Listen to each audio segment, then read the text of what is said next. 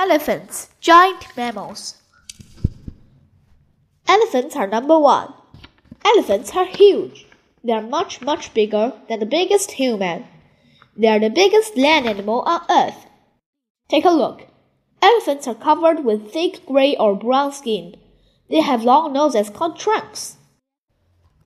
Elephants use their trunks to breathe and make noise.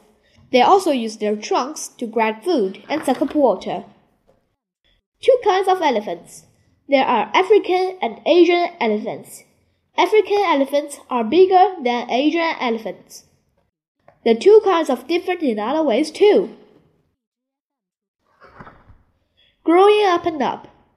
Baby elephants weigh more than most adult people.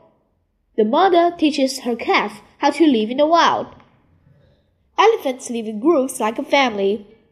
Adult elephants in the group help keep the young ones safe. Don't eat me. Huge elephants don't have to worry about other animals.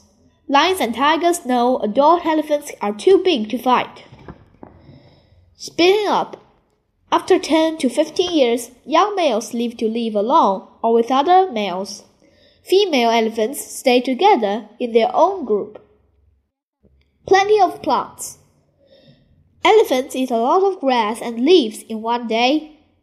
It takes an old man 100 days to eat as much.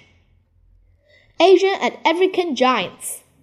Elephants are smart animals that take good care of each other. They are very special animals.